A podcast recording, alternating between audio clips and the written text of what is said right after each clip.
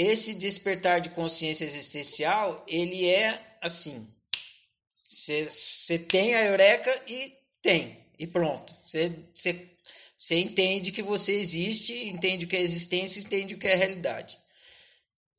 Uma vez que você é um flash, uma vez que você tem esse despertar, teve, acabou. Não tem mais o que fazer. E você também não consegue mais deixar de ficar consciente sobre isso.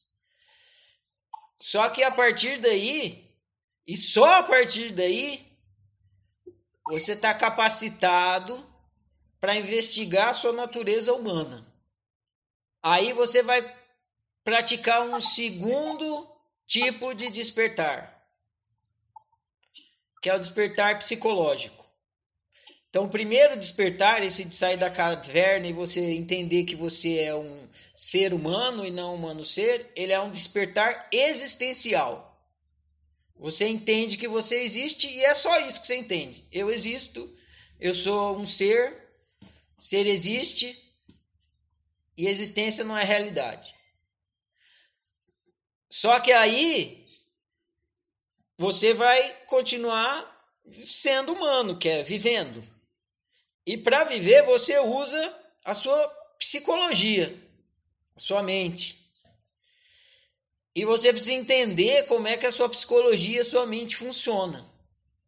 Então, a partir daí, você vai continuamente, até o último dia da sua vida, até o último dia da sua vida, praticar autoobservação psicológica e não mais autoobservação existencial. Você vai praticar autoobservação psicológica.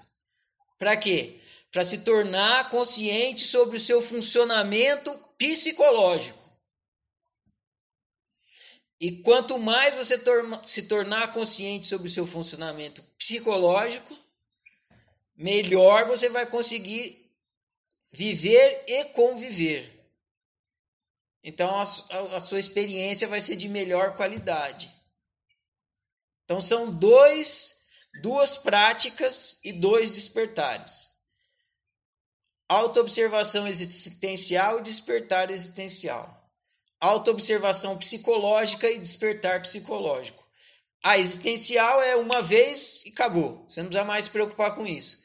A psicológica é para sua vida inteira.